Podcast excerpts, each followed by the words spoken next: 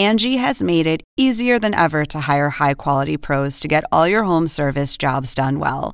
Just bring them your project online or with the Angie app, answer a few questions, and Angie will connect you with local pros who match your specific needs. Or book a service instantly at an upfront price. So join the millions of homeowners who use Angie to care for their homes and get your next home service job done well. Download the free Angie mobile app today or visit Angie.com. That's A N G I.com. Oppenheimer presenta. Llega a usted por cortesía de Sodimac Home Center. Sueña, lo hacemos posible.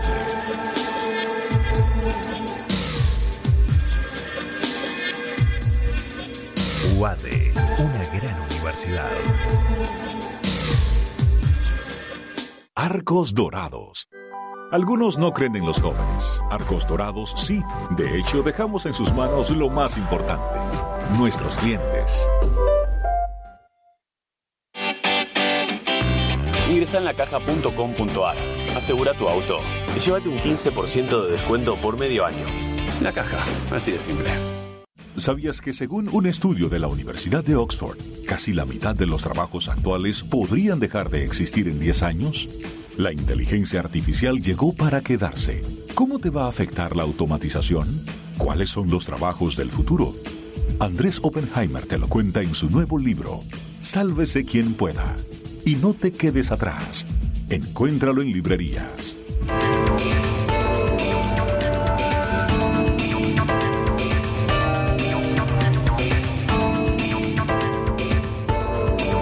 Hola, ¿qué tal? ¿Cómo les va? Soy Andrés Oppenheimer. Gracias por estar con nosotros.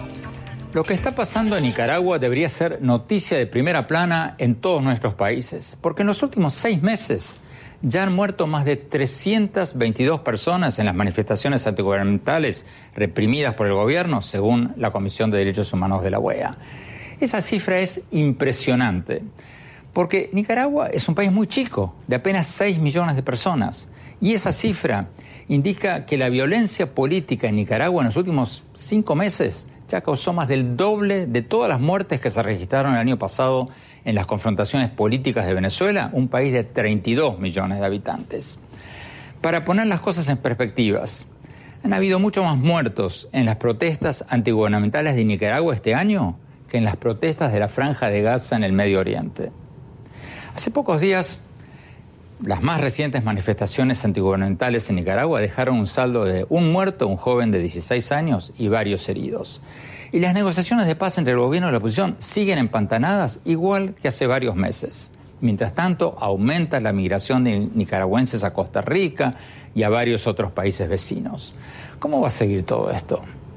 Se lo vamos a preguntar al hace muy poco presidente de Costa Rica, Luis Guillermo Solís. El expresidente Solís tuvo que lidiar hasta hace pocos meses con el presidente de Nicaragua, Daniel Ortega, y conoce la situación allí mejor que muchos. Vamos a aprovechar que ahora que ha vuelto a ser un profesor universitario puede hablar más libremente y le vamos a preguntar qué está pasando ahí. Le vamos a mostrar lo que nos dijo hace pocas semanas el presidente Ortega cuando lo entrevistamos allí en Nicaragua para que nos comente cómo ve las respuestas que nos dio el presidente nicaragüense y qué salidas les ve a los conflictos de Nicaragua y también de Venezuela. Y más tarde en el programa vamos a hablar con el famoso chef José Andrés, que acaba de sacar un libro llamado Alimentamos a una isla. Allí habla de cómo preparó 3.7 millones de comidas para los damnificados del huracán María en Puerto Rico el año pasado. En un momento, según sus cálculos, eso fue más comida de la que envió el presidente Trump a la isla. No es la primera vez que el chef José Andrés se enfrenta a Trump. Hace tres años retiró su restaurante del Hotel Trump de Washington en señal de protesta por la postura del entonces eh, candidato Trump contra los inmigrantes eh, mexicanos y otros países latinoamericanos. Le vamos a preguntar hoy sobre su experiencia durante la tragedia de Puerto Rico. Las cocinas son caóticas, los cocineros sabemos movernos en el caos. El caos lo convertimos en oportunidad. Un cocinero siempre va a saber dónde hay comida, dónde hay agua, dónde hay cocina, dónde hay gas. Lo que hice es poner al servicio esos conocimientos. encontramos la comida, estaba en la isla, había harina en la isla, había panaderías en la isla. Empezamos a trabajar con todos ellos para que las panaderías pudieran volver a producir pan. Empezamos a hacer sándwiches. A que la comida que había nos íbamos adaptando a el pollo, el arroz o la carne picada que hubiera. Bueno, empecemos con el drama que está viviendo Nicaragua. Expresidente Solís, muchas gracias por estar con nosotros. Encantado, don Andrés, como siempre.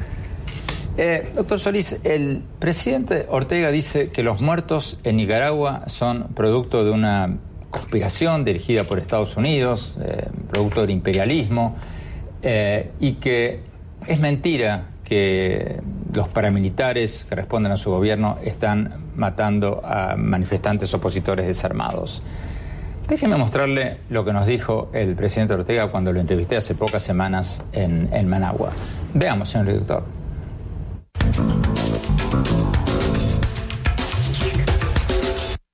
Presidente, ¿usted está diciendo que los paramilitares, que los parapolicías son opositores? Así es, así es. pero, presidente, perdón, pero está repleto de fotografías, de, la primera que encuentro. Acá tiene paramilitares con la bandera de su partido, el Frente Sandinista. eso no es, paramilitar. ¿Están encapuchados? no, ¿No ha visto encapuchados a la gente de la derecha? ¿No lo han visto encapuchados? ¿No han visto los fotos, Los primeros encapuchados fueron ellos. Eh, luego, la gente, para poder defenderse, porque los están asesinando, lo que han hecho es organizarse para defenderse. Y eso no es el paramilitar coordinando este, su labor para la defensa de la vida, para que no les quemen las viviendas, para que no quemen los sitios públicos, como venían incendiando alcaldía, este centro de, hospitalario y todo esto. A ver si entiendo bien. Usted está diciendo que esta gente que estamos viendo en esta foto son paramilitares. No, no, son, no, son paramilitares, no son paramilitares, no. ¿Qué son? Ah, son ciudadanos defendiéndose. Y luego, yo no sé... Defendiéndose con AK-47. Luego, yo no sé si esta foto es una foto real, porque vos sabés que en estos tiempos se hacen montajes. Puede ser que esta foto haya sido armada por la misma gente de la derecha. Es fácil meter banderas del Frente Sandinista y luego presentar la, la toma es como que es un grupo paramilitar. Presidente. Eh, lo que pregunto es, ¿has visto fotos de los encapuchados de la derecha, armados? La verdad que no. Ah, ya ves. Pero no será porque no hay. Se oculta, hay, y te metes a las redes y ellos mismos las divulgaron. Y están ahí en las redes todavía.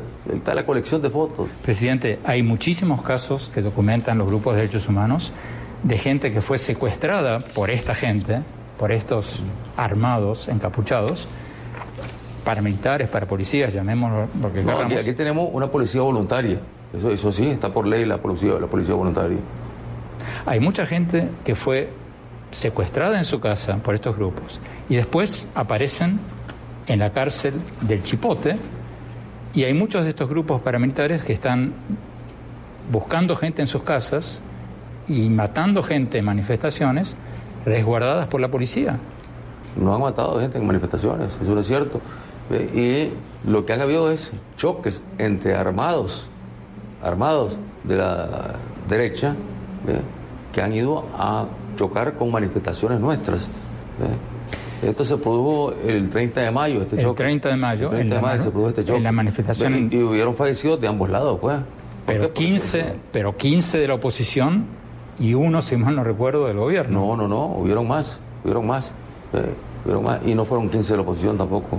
Eh, fueron tres de la oposición y dos del, gobierno y luego muchos heridos, sí. Pero, presidente, ¿cómo explica usted, y no quiero pasar toda la entrevista con este tema porque quiero pasar hacia el futuro, ¿cómo explica usted que estos parapolicías arresten a gente resguardados por la policía y después aparezcan en la cárcel del Chipote? Y tengo muchos casos acá para porque, porque tenemos una policía voluntaria que coopera con la policía, está por ley la policía voluntaria. Los gobiernos. Y, lo, que, lo que no te has dado cuenta es que aquí, los, los encapuchados de la derecha, los paramilitares de la derecha, se dedicaron a secuestrar, a asesinar en sus casas. Pero hechos hecho, este, públicos por ellos Pero, mismos. Presidente, todos estos grupos, la Comisión de Defensa eh, de Derechos Humanos de la OEA, que tiene un enorme prestigio, Amnesty International, Human Rights Watch, varias otras. Olvidémonos de las nicaragüenses. Pero, tenemos las pruebas. Pero ellos tienen todos los nombres, tienen todos los nombres, todos los documentos. Y aquí tenemos todos los nombres de los que han sido secuestrados en su casa y luego torturados y luego asesinados por los grupos este, paramilitares de la derecha. Secuestrados, torturados y asesinados. Tenemos la lista, tenemos los nombres. Podemos mostrárselas a ellos, esta lista, estos nombres. Podemos mostrar los videos de cómo los torturaban videos puestos por los mismos que los torturaban. Es una cosa de, locura, de irracionalidad, una cosa de, por eso decimos es terrorismo. Expresidente Solís, esto que está pasando en Nicaragua, ¿es un conflicto armado entre dos bandos armados, como pretende hacernos creer el presidente de Nicaragua, o es represión brutal de un gobierno contra manifestantes desarmados? ¿Cuál de los dos? Yo creo que es el mundo al revés del presidente Ortega, solo él se lo creerá porque usted se lo dijo bien. Ahí están las pruebas, ahí están las fotografías, ahí está la evidencia de la Comisión Interamericana de Derechos Humanos, que él dice que le presentaría todas esas pruebas si las dejara entrar, porque además la sacó y no permite que esta comisión vuelva otra vez a Nicaragua. Eh, no, aquí lo que hay es una matanza sistemática eh, que es conducida por eh, policías y por paramilitares asociados al gobierno de Nicaragua que, como usted bien lo ha señalado, han generado una situación de violación a los derechos humanos que no solo muertos, que daría risa si no fuera tan trágica, toda esta argumentación del presidente Ortega. ¿Asociados o dirigidos? Ambas cosas, creo que hay de todo porque muchos de ellos podrían ser miembros del partido no necesariamente actuando bajo órdenes directas de la policía pero sin duda es una operación conducida políticamente desde el Poder Ejecutivo en, Nicaragua. Ahora, presidente, usted hasta hace pocos meses era presidente de Costa Rica, se reunía se reunió muchas veces con el presidente Ortega. Cuando usted, usted le, dijo estas cosas a la cara. Mire, realmente nunca me reuní con él. yo al presidente Ortega lo vi una sola vez en la reunión de CELAC al inicio de mi mandato y lo que tuvimos fue un choque, porque él pretendía poner a un líder independentista puertorriqueño como como jefe de la, de la misión de Nicaragua a, la CELAC y llevarlo al diálogo cerrado de presidentes, que es lo usual en, estos, en estas cumbres. Así es que en realidad con el presidente Ortega yo nunca tuve ningún contacto. Él nunca fue a las reuniones del SICA, no asistió a muchos de los encuentros eh, de América Latina. Así es que desafortunadamente no tuve oportunidad de señalárselo así directamente. ¿Qué le decían sus colegas centroamericanos, el presidente de El Salvador, el presidente eh, de Honduras? O sea, ¿qué, ¿Cuál era el consenso entre los países vecinos a Nicaragua? ¿Qué está pasando? Bueno, en realidad durante mucho tiempo, por lo menos tres años y medio de mi mandato, eh, mi problema fundamental con Nicaragua fue bilateral, por la invasión del año 2010, por las tres eh, contenciosos que tuvimos que, atender en la Corte Internacional de Justicia en La Haya, que perdió Nicaragua todo, cada vez. Eh, así es que en el plano regional, eh, el gran problema que tenemos con Nicaragua es que lo vetaba todo. Es decir, no había ninguna posibilidad de llegar a un acuerdo en el marco del SICA, del Sistema eh, Centroamericano de Integración, si Nicaragua no, ¿Qué no nos usted que está haciendo el presidente Ortega? O sea, si es como usted dice, y como dicen los grupos de derechos humanos, la Comisión de Derechos Humanos de la OEA y muchos otros, que estos grupos paramilitares están actuando ya sea bajo dirección o en connivencia o tolerados por el gobierno. ¿Por qué? ¿Para qué? ¿De qué le sirve al presidente Ortega salir en los periódicos, salir en la televisión, salir en todo el mundo como un Anastasio Somoza? Es que me, leyó la mente, don Andrés, es que está siguiendo el libreto de Anastasio Somoza. Es decir, primero hizo un pacto nefasto eh, con, con políticos, después con empresarios, después con la propia Iglesia Católica, un sector de ella, no estoy hablando de todos, pero este pacto del 2009 llevó a la situación que tenemos hoy, es una, una, una connivencia de los sectores, que siguió Somoza, en aquel tiempo se llamaba el Cupiacumi, un solo corazón, utilizando un concepto misquito. Y ahora ha seguido el mismo camino, y ahora no solamente no quiere irse, sino que quiere perpetuarse en una monarquía dinástica muy complicada. Ahora le quiero preguntar de eso. Nos están pidiendo un corte. Cuando volvamos le quiero preguntar sobre eso y también sobre el éxodo de nicaragüenses. ¿Hay un éxodo de nicaragüenses como el de Venezuela? Ya volvemos. No se vayan, ya volvemos.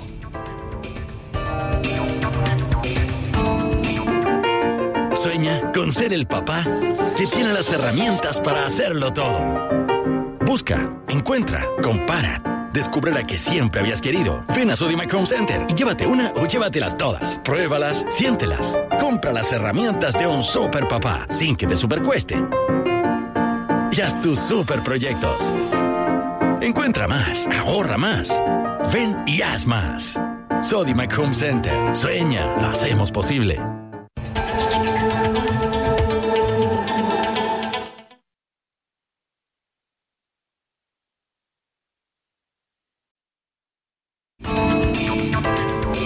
Por seguir con nosotros. Estamos hablando sobre la crisis política en Nicaragua que en los últimos meses ha producido más muertos que la violencia política en Venezuela todo el año pasado.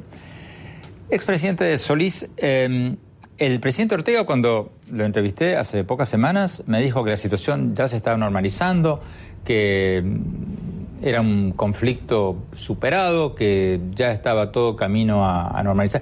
Veamos lo que nos dijo y quiero su comentario.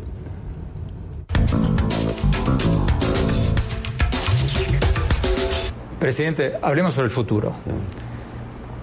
El país está semi paralizado o paralizado. La economía se está cayendo por estas manifestaciones, por este conflicto político. Hay un diálogo mediado por la conferencia episcopal, está suspendido. La oposición quiere elecciones anticipadas. Parte de la oposición quiere que usted se vaya hoy. La otra parte aceptaría elecciones anticipadas. Usted dice que no, ha dicho que no va a haber elecciones anticipadas. Entonces, esta situación va a ir, va a ser una espiral descendiente en el que pierde el país. ¿Por qué no aceptar elecciones anticipadas? Hasta hace 15 días el país estaba paralizado. De 15 días para acá, el país se ha ido recuperando. La actividad económica, la actividad productiva se han ido recuperando. Estamos iniciando el ciclo agrícola que está arrancando a buen paso, a buen ritmo. Este, las industrias de zona franca, por ejemplo, que hayan sido seriamente afectadas, que generan un gran empleo, están ya trabajando de manera normal. ¿ve?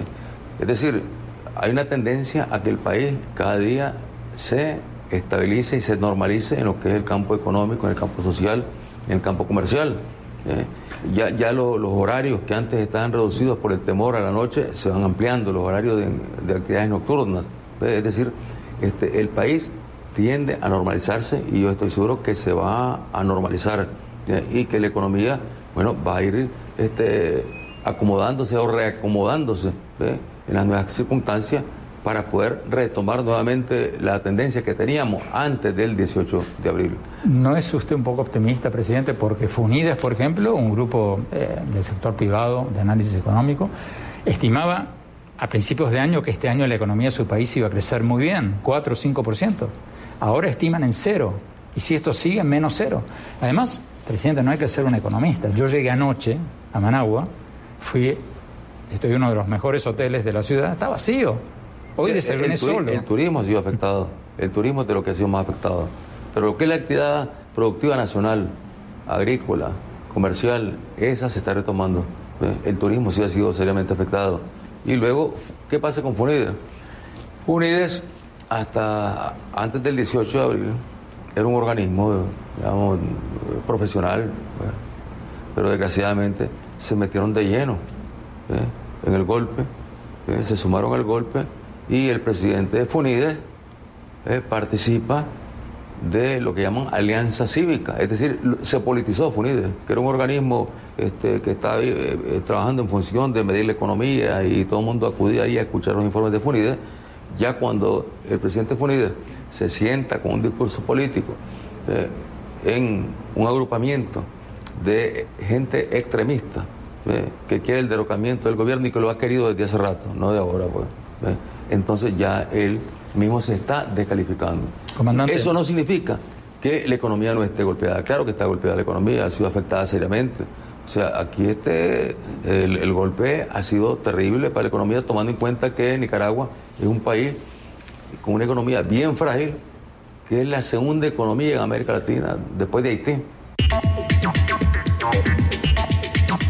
Expresidente Solís, ¿se está normalizando la situación en Nicaragua, como dice el presidente Ortega? No, señor, todo lo contrario. Y usted se lo dijo bien. La economía eh, va en picada.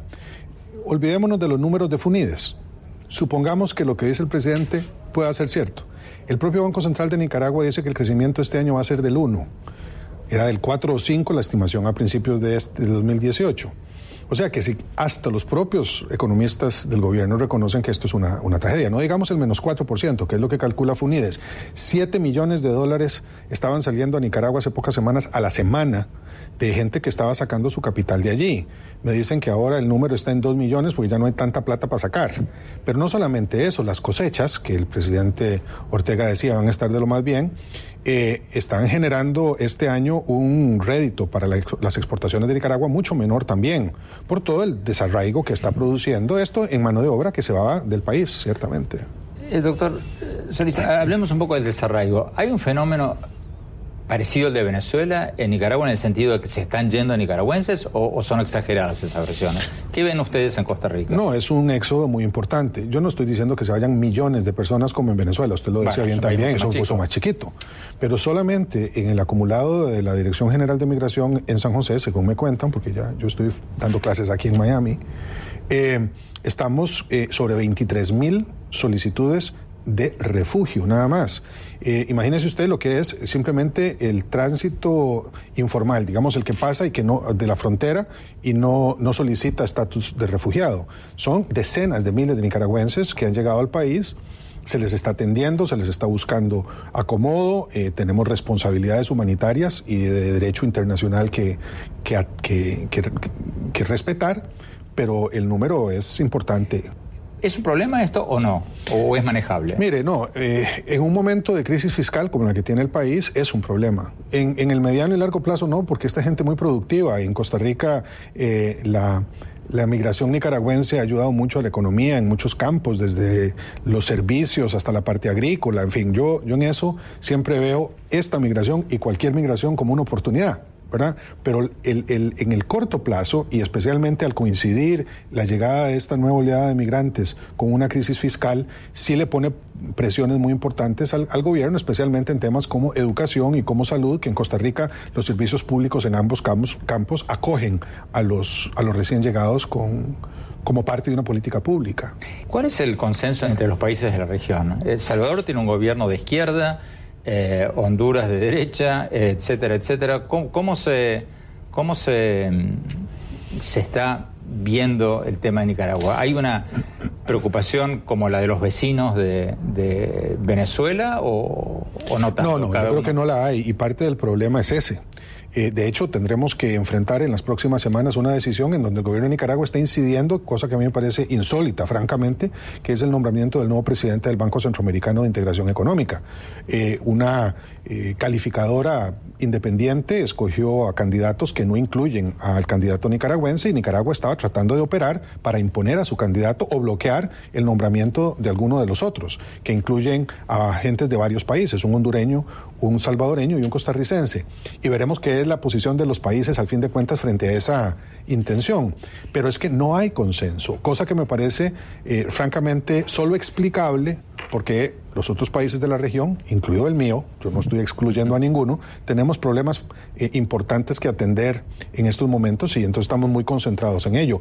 Pero eh, en la región debería de haber una respuesta mucho más clara que fue preludiada he de reconocerlo, por el secretario general del SICA, el expresidente Vinicio Cerezo, que en Madrid hace dos días hizo una declaración en donde insinuaba gestiones que se están haciendo eh, de forma más bien no decir secreta, pero, pero reservada. reservada Tenemos que ir a un corte, presidente, y cuando hablamos quiero preguntarle qué va a pasar ahora, cuál es el futuro de Nicaragua, cómo se va a resolver eso. Quiero que escuche lo que nos dijo el presidente Ortega y quiero escuchar su comentario. Vamos a un corte, ya volvemos.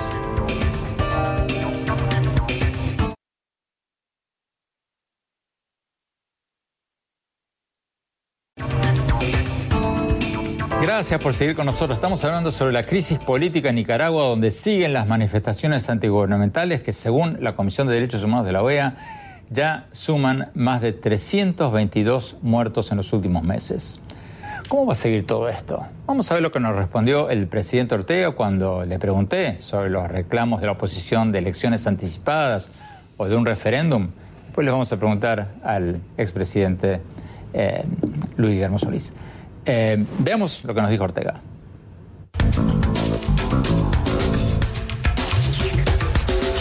Comandante, esta gente que usted llama terroristas que ellos dicen están tratando de defenderse contra lo que ellos califican de una dictadura suya, quieren elecciones anticipadas. ¿Bajo qué condiciones aceptaría usted elecciones anticipadas? Es que no tiene sentido elecciones anticipadas. ¿eh? Aquí este, yo he participado en muchos procesos de paz. Y recuerdo, tengo presente, fresco, todo lo que fue el proceso de paz en Centroamérica, con los presidentes centroamericanos. Teníamos la guerra en El Salvador, en Guatemala y en Nicaragua. En ese proceso de paz, se trabajó en primer lugar para la paz. O sea, que terminar la guerra, eso es lo más importante. La paz, la estabilidad, la seguridad, retomarla en estos países. Y abrir espacio a las fuerzas políticas que están incluso prohibidas para que puedan participar en las elecciones. Y en ningún momento se planteó ahí que se adelantaran elecciones. Pero, comandante, corrígeme si me equivoco. Usted está diciendo que el país estaba encaminando hacia una institucionalización democrática. Sí, no, hacia un fortalecimiento, porque la democracia no es perfecta en ninguna parte. O un Hay que irla perfeccionando constantemente. O un fortalecimiento democrático. Pero que, eh, y que por lo tanto, dice usted, no hace falta cambiar los plazos electorales. Si es así, ¿aceptaría usted, por ejemplo, un referéndum? Preguntarle a la gente, ¿quieren o no elecciones anticipadas? ¿cuál, cuál es el problema aquí? ¿Por qué no? Mira cuál es el problema. ¿Eh? Sí, le podríamos preguntar a la gente, claro que sí. ¿eh? Y si la gente dice que sí, bueno, vamos a elecciones anticipadas. Y si la gente dice que no, van a decir que hicimos fraude. ¿Por qué? Porque todavía lo- lo- lo- lo- la, la reforma que hay que hacer, los mecanismos, que lo- el- todo el trabajo que hay que hacer para poder este, fortalecer el sistema electoral, necesita también de recursos. Entonces necesita de inversión y eso no se resuelve tampoco. Este, Presidente, eh, esto eh, que, en está diciendo, día. esto que está diciendo usted es muy importante. Entonces usted me está diciendo que si la OEA, por ejemplo, o un grupo de países amigos ponen dinero para hacer un referéndum, en serio que nadie pueda dudar, incluso si lo gana usted, que nadie pueda decir fraude, ¿usted aceptaría? Es que, es que toma en cuenta lo siguiente, aquí está frente a una oposición que no acepta lo que, este, ninguna alternativa más que la salida del gobierno. Supongamos- Esa es la posición. supongamos- supongamos- Y luego, lo, lo- lo más grave de todo esto ¿verdad? es que si aquí sentamos el precedente de que a un gobierno que se le hace oposición en la forma que nos ha hecho oposición a nosotros en estos, en estos meses, en estos tres meses, ya con, con tranques, con acciones armadas. ¿Tranques? eh, tranques, no tranques, Ah, tranques, tranques con acciones armadas, es decir, ya con, con hechos de violencia, de terrorismo, que ese gobierno puede ser desalojado. Entonces se acabó aquí la vía electoral y volvemos nuevamente a la historia pasada de Nicaragua. Presidente Solís, ¿cómo, cómo se sale de esto? ¿Cómo se sale de, de esta impas en, en Nicaragua? Eh, ¿Usted lo escuchó? El presidente Ortega dice, no voy a hacer elecciones anticipadas.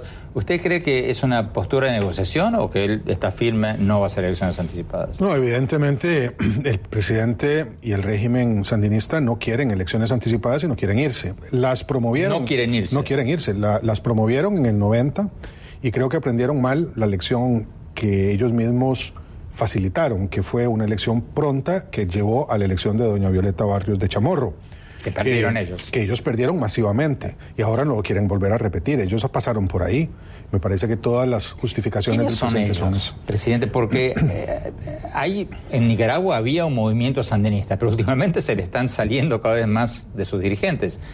¿Hay una familia ahí eh, cada vez más reducida o, o realmente tienen una base y, y dirigentes todavía que tienen una minoría, pero una minoría sólida? No, hay una minoría sólida. Ayer salió una encuesta en el periódico Confidencial en Managua, en donde el tamaño del partido sandinista es sobre el 20%. Es el más grande eh, partido, es el único que realmente Porque la cuenta. oposición se La divide en oposición, y la ilegalizaron y todo lo posible por destruirla. Además se corrompió mucho, especialmente los movimientos liberales con el pacto que hicieron. Ya todos los demás estaban en el saco, pero eso fue tremendo. Entonces sí hay un, un partido fuerte que tiene un pedazo de la población, ¿Cómo, no se puede negar eso. esto, presidente?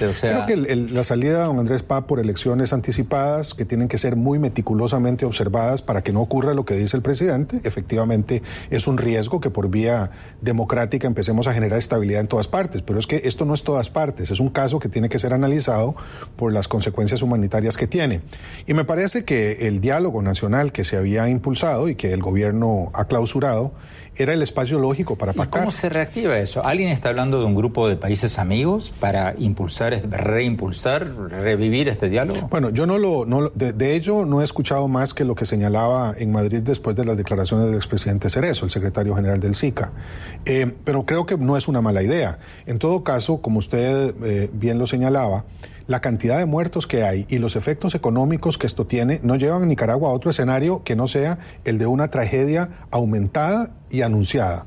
Y desde ese punto de vista debe hacerse todo lo posible para que se encuentre ese punto de diálogo que es esencial para que esto salga por las buenas, que Ah. por las malas puede terminar también, eh, cosa que no, no auguramos para Nicaragua. Tenemos que ir a un corte, presidente. Cuando hablamos, quiero preguntarle sobre la asamblea de la ONU hace pocos días y, y el otro gran tema de la región, Venezuela. Vamos a un corte, ya volvemos.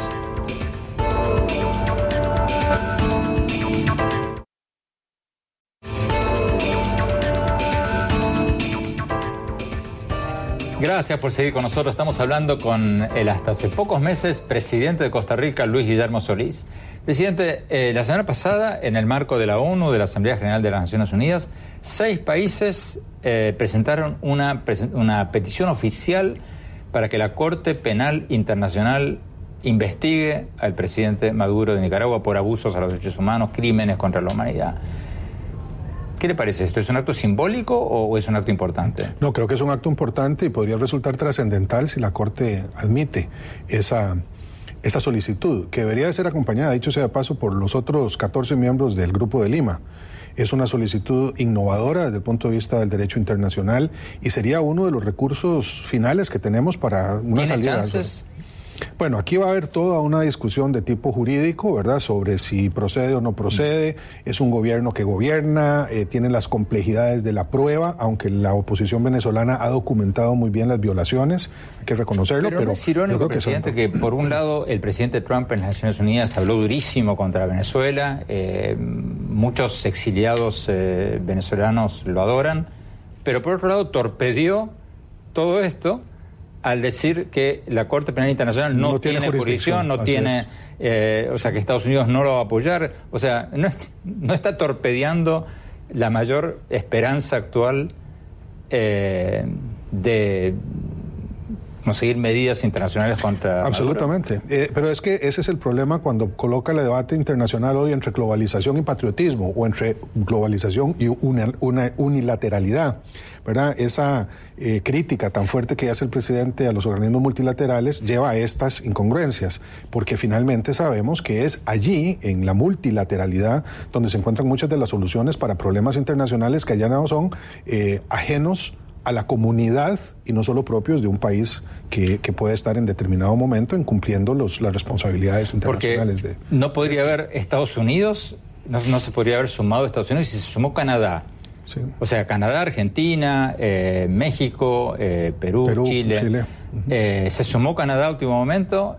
Si se hubiera sumado Estados Unidos, esto sería tendría más influencia o no. Sí, sí, claro que sí, por supuesto. Y daría además eh, demostración absoluta de que la salida multilateral es la que auspiciamos, que no hay ninguna segunda intención. Pero déjeme preguntarle claramente, porque hay mucha etcétera. gente, y especialmente en las redes sociales, esta semana, estos días, que están hablando de la opción militar en Venezuela. Usted hasta hace pocos meses iba a todas estas cumbres con todos estos presidentes, ya el Grupo de Lima, 11 de los 14 países, eh, los, algunos de los mismos que presentaron esta petición ante la Corte Penal Internacional, han dicho no apoyaríamos una opción militar. Usted, del 0 al 10, ¿qué posibilidad real ve de que Estados Unidos intervenga en Venezuela? En estos momentos cero. Pero además... ¿Por qué? ¿Por qué? Porque es que la opción militar no es una opción. Al final lo que hace es que va a complicar mucho más las cosas, abre puertas hacia futuro No, pero, que no pero mucha gente dice Trump es un es un hombre que le importa un rábano la diplomacia, es un hombre que le importa... Sí, pero, pero al- el- el- hay una, hay en el Departamento de Estado y en la- el establishment estadounidense factores que entienden las consecuencias que tendría una intervención militar unilateral eh, para, para América Latina y especialmente en un país como Venezuela, que es un país muy grande, muy importante. Presidente Solís, me dicen que se nos terminó el tiempo. Muchísimas gracias. Eh, está invitado a venir cuando quiera. Muchas gracias por estar con nosotros. Muchas gracias a usted. Vamos a un corte rápido y vamos al chef José Andrés y lo que cuenta sobre Puerto Rico tras el huracán María. No se vayan, ya volvemos.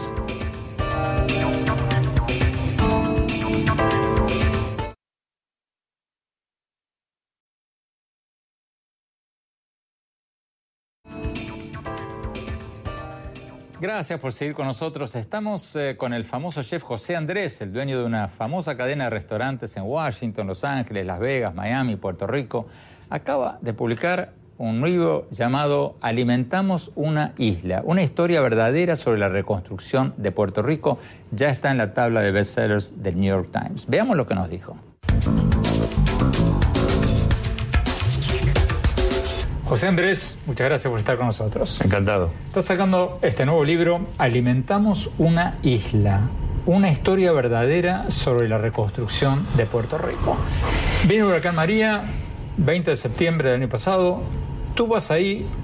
¿Cuándo llegaste? ¿Cómo llegaste? ¿Por qué llegaste? El, eh, la isla se levanta el viernes, eh, justo después de que María haya dejado Puerto Rico. Tres días después consigo eh, meterme en el segundo o tercer avión de línea regular que aterrizaba en San Juan. Eh, le dije a mi mujer que iba por cinco días, que el fin de semana regresaría.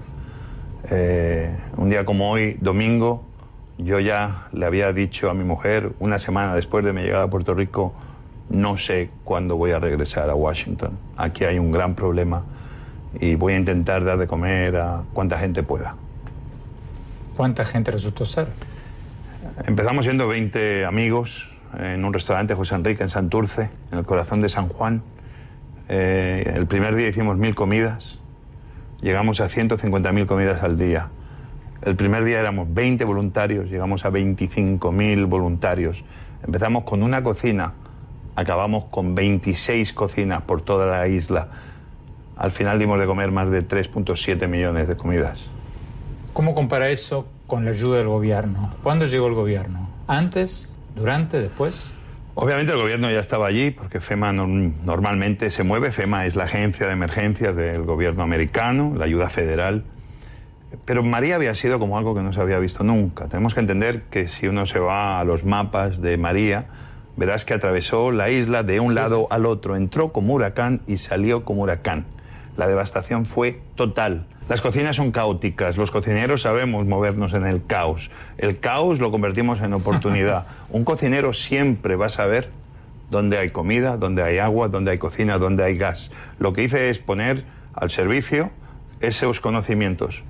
Encontramos la comida, estaba en la isla, había harina en la isla, había panaderías en la isla. Empezamos a trabajar con todos ellos para que las panaderías pudieran volver a producir pan. Empezamos a hacer sándwiches. A que la comida que había nos íbamos adaptando a el pollo, el arroz o la carne picada que hubiera, las bandejas, empezamos a encontrarlas, lo que no nos lo enviaban en, en el avión. Empezamos simplemente a trabajar unidos para que todo lo que hubiera pudiera llegar a esas cocinas centrales que teníamos y desde ahí empezar a distribuir en la isla. Tú has sido muy crítico de la ayuda o la falta de ayuda del presidente Trump a la isla.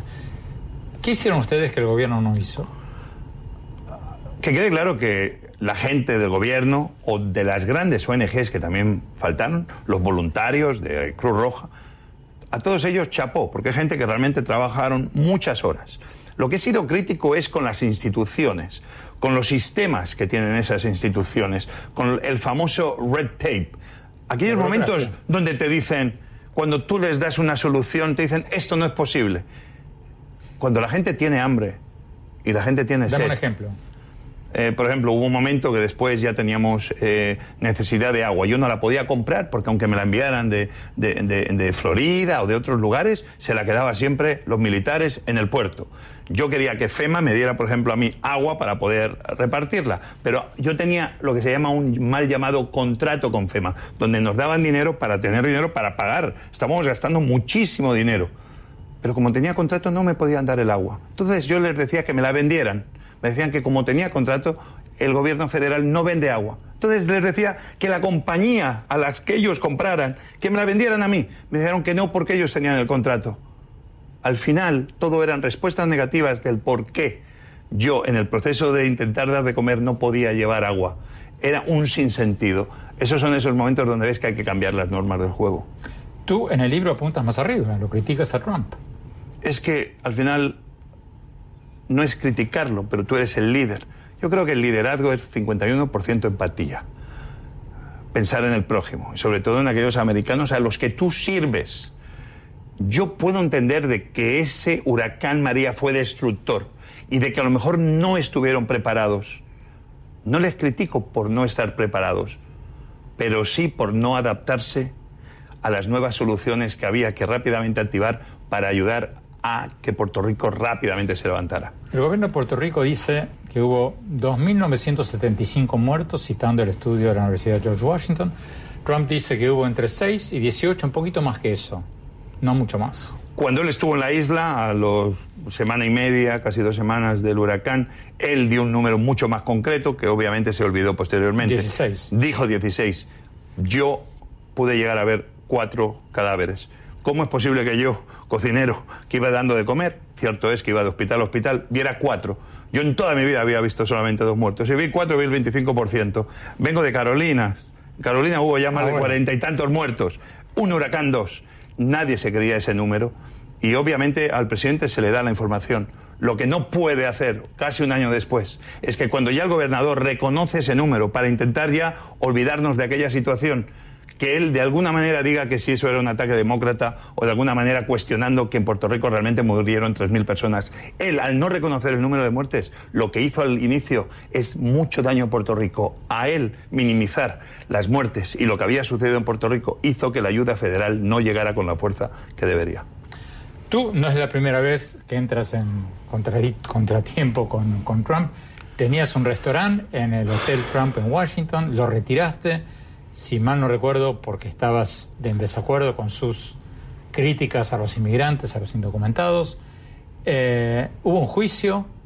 ¿Cómo fue eso? No, nunca llegamos a juicio. Él me demandó, me llevó a juicio. Yo, si hubiera sido él, a lo mejor hubiera hecho lo mismo.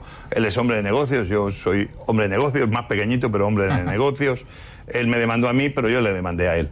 Al final, no sé ni dónde quedó la cosa. Nuestros abogados se dieron la mano por detrás él siguió con su hotel, pero yo me salí con la mía de no abrir un restaurante en una propiedad del señor Trump. Es lo, mismo, lo mínimo que podría hacer por mis principios, pero sobre todo por todos aquellos mexicanos y todos aquellos latinoamericanos que el señor Trump insultó. Yo si quiero vivir con mis principios no puedo estar ah, ah, trabajando al lado de una persona que sin ningún tipo de razón insulta a aquella gente que de alguna manera son de mi misma sangre. Andrés, suerte con tu libro. Muchas gracias. Alimentamos a una isla. Gracias. A ti. Tenemos que ir a un corte, no se vayan. Cuando volvamos, mis conclusiones. Ya volvemos.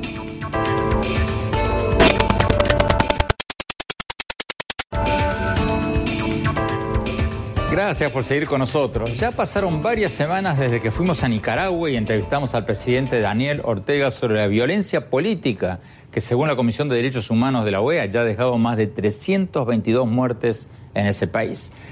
Y desde que estuvimos allí no ha cambiado prácticamente nada. La comisión de diálogo entre el gobierno y la oposición sigue empantanada y Ortega, el presidente Ortega, sigue sin aceptar elecciones anticipadas ni cambios para nombrar un tribunal electoral independiente para que las próximas elecciones sean creíbles. Y la economía, mientras tanto, sigue cayendo y la violencia no ha cesado. ¿Cómo va a seguir todo esto? Presidente Ortega, usted recordará que cuando estábamos terminando nuestra entrevista, usted me dijo que hablaría con organizaciones internacionales como la ONU y la Unión Europea para reforzar los mecanismos de diálogo. Esa fue la palabra que usted usó, reforzar los mecanismos de diálogo. Pero sus críticos dicen que no se ha reforzado absolutamente nada y que lo que usted quería era meter a partidarios suyos en la comisión de diálogo para diluir la influencia de la mediación de la Iglesia Católica. Desde aquí le quisiéramos preguntar nuevamente, ¿por qué no hacer un referéndum con observadores internacionales de la OEA, por ejemplo, preguntándole a los nicaragüenses si quieren elecciones anticipadas o preguntándoles si quieren un tribunal electoral independiente. Usted me dijo, cuando le pregunté eso, que eso sería muy costoso. Pero, presidente, estoy seguro que la Unión Europea y varios países estarían dispuestos a pagar los gastos, porque los últimos acontecimientos en Nicaragua sugieren que la crisis política en su país está lejos de haber terminado. Ojalá obtengamos respuestas a estas preguntas pronto para que Nicaragua vuelva a la normalidad democrática lo antes posible. Bueno, muchas gracias por habernos acompañado. Los invito, como siempre, a visitar mi blog en la página web andresopenheimer.com. Si se registran ahí, les vamos a mandar por email todas mis columnas del Miami Herald y mis más recientes programas de televisión. Les recuerdo la dirección es andresopenheimer.com. Y por supuesto, escríbanos en nuestro Twitter, arroba OpenheimerA, y a nuestra página oficial de Facebook, Andrés Oppenheimer. Gracias por habernos acompañado. Hasta la semana próxima.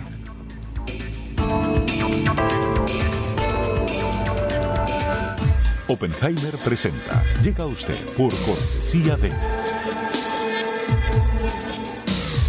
Sodimac Home Center. Sueña, lo hacemos posible.